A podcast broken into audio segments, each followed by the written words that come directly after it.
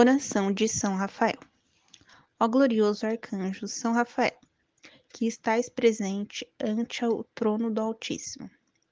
Eu, vosso indigno devoto, me humilho em vossa presença, conhecendo por uma parte minha indignidade e por outra vossa ardente caridade.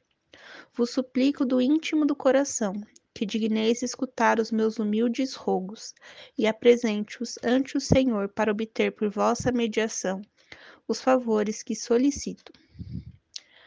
Mas, se minha súplica não há de contribuir para a maior glória de Deus e salvação da minha alma, rogo-vos, ó, meu celestial protetor, mostrai a graça que me há de conduzir com mais segurança à eterna salvação.